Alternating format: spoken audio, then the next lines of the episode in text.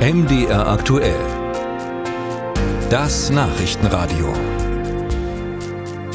Grün gilt ja gemeinhin als die Farbe der Hoffnung.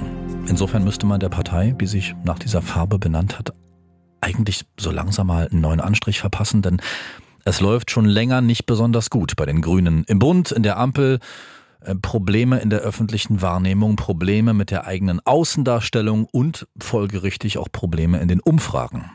Und darum geht's heute Morgen. Eine Umfrage. Wir reden über den neuen ARD Deutschland Trend, kam gestern Abend raus. Verantwortlich dafür das Meinungsforschungsinstitut Infratest DIMAP. Ich spreche jetzt mit dem Direktor Wahlen, mit Stefan Merz. Schönen guten Morgen. Guten Morgen, Herr Hartlapp.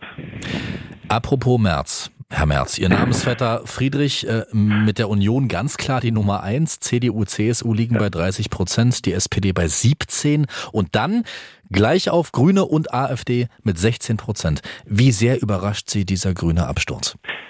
Naja, ehrlich gesagt nicht besonders, weil es ja jetzt kein überraschend plötzlicher äh, Absturz ist, sondern ja seit einem halben Jahr geht es für die Grünen eigentlich immer Pünktchen für Pünktchen nach unten und jetzt sind sie eben bei 16 Prozent. Von daher ist es eine Fortsetzung einer länger laufenden Entwicklung. Und da gibt's ja einige potenzielle Themen, wo die Grünen in den Augen der Menschen in Deutschland vielleicht nicht unbedingt das machen, was sie sollen. Zu wenig Tempo beim Klimaschutz, zu laxe Flüchtlingspolitik, dazu Habecks Heizungspläne ganz aktuell. Was wiegt denn am schwersten?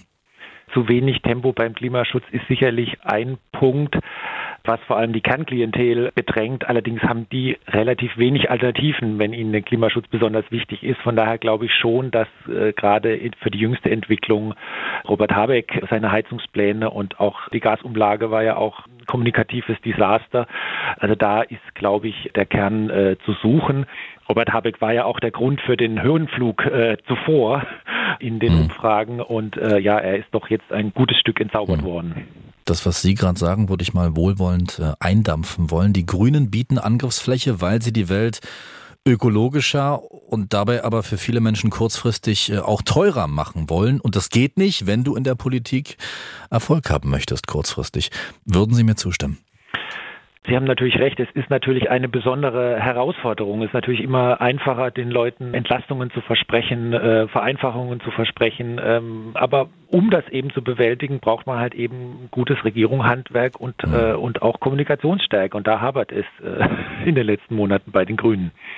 Die Grünen koalieren mit äh, SPD und FDP, das ist bekannt in der Ampel. Wie schädlich ist denn aus Ihrer Sicht diese Koalition für die Grünen zwischen der SPD mit Kanzler Olaf Scholz, der die Grünen als ernsthaften Konkurrenten möglicherweise betrachtet, deshalb möglichst klein halten will, und der FDP, die nach etlichen Misserfolgen gerade vor allem auf sich selbst schauen?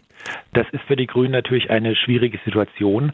Trotzdem muss man vielleicht durchaus auch mal festhalten, klar, ähm, die Grünen sind im Moment im Sinkflug, aber von den drei Ampelparteien sind sie im Moment immer noch die einzige Partei, die besser dasteht in den Umfragen, nicht mehr viel, aber immer noch besser als äh, beim Bundestagswahlergebnis, während die SPD und die FDP sehr weit unter ihrem äh, damaligen Ergebnis liegen. Also mhm. ich sage es mal so, ja, es läuft aktuell nicht gut für die Grünen, aber für die anderen Koalitionspartner läuft es noch schlechter.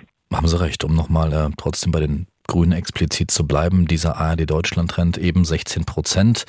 Selber Wert wie die AfD, für die das wiederum der beste Wert ist seit vier Jahren, glaube ich, die ja auch dem gerade bei den Grünen ausgetretenen Boris Palmer sofort ein Übernahmeangebot gemacht haben.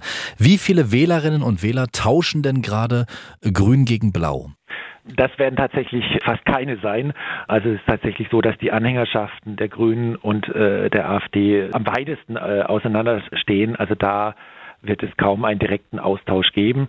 Aber was Sie mit Boris Palmer natürlich ansprechen, ein Grund für den Höhenflug der AfD in den Umfragen im Momentan ist natürlich das Thema Zuwanderung, wo Boris Palmer ja auch für Grüne unkonventionelle Vorschläge gemacht hat. Das ist äh, eines der wichtigsten Themen, dass die, die AfD im Moment für Aufwind sorgt. Und wo gehen die Menschen, die die Grünen jetzt in den letzten Monaten verloren haben, dann hin? Viele passiert auch immer über den Umweg, dass man sich erstmal bei der äh, Wahl zurückhält, ähm, ne, dass man vielleicht auch äh, überlegt, nächstes Mal nicht wählen zu hm. gehen. Mhm. Aber ähm, klar, ein Teil ist bei der Union gelandet. Ne, das, äh, die ist der Hauptprofiteur von der Unzufriedenheit mit der Bundesregierung.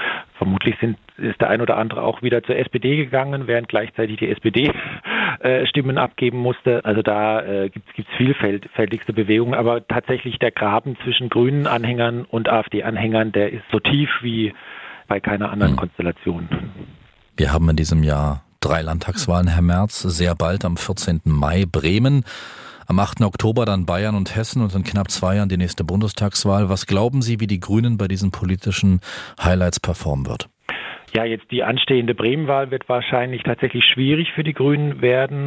Für die Wahlen im Herbst, da geht noch einige äh, Zeit ins Land, da wäre ich vorsichtig. Ähm, also gerade Hessen ist natürlich für die Grünen eine sehr, sehr spannende Wahl, weil sie dort mit Tarek Al-Wazir natürlich auch einen Spitzenkandidat und einen wirklichen Trumpf äh, äh, haben. Ja, und was dann in zwei Jahren bei der Bundestagswahl sein wird, ja, äh, warten wir es ab.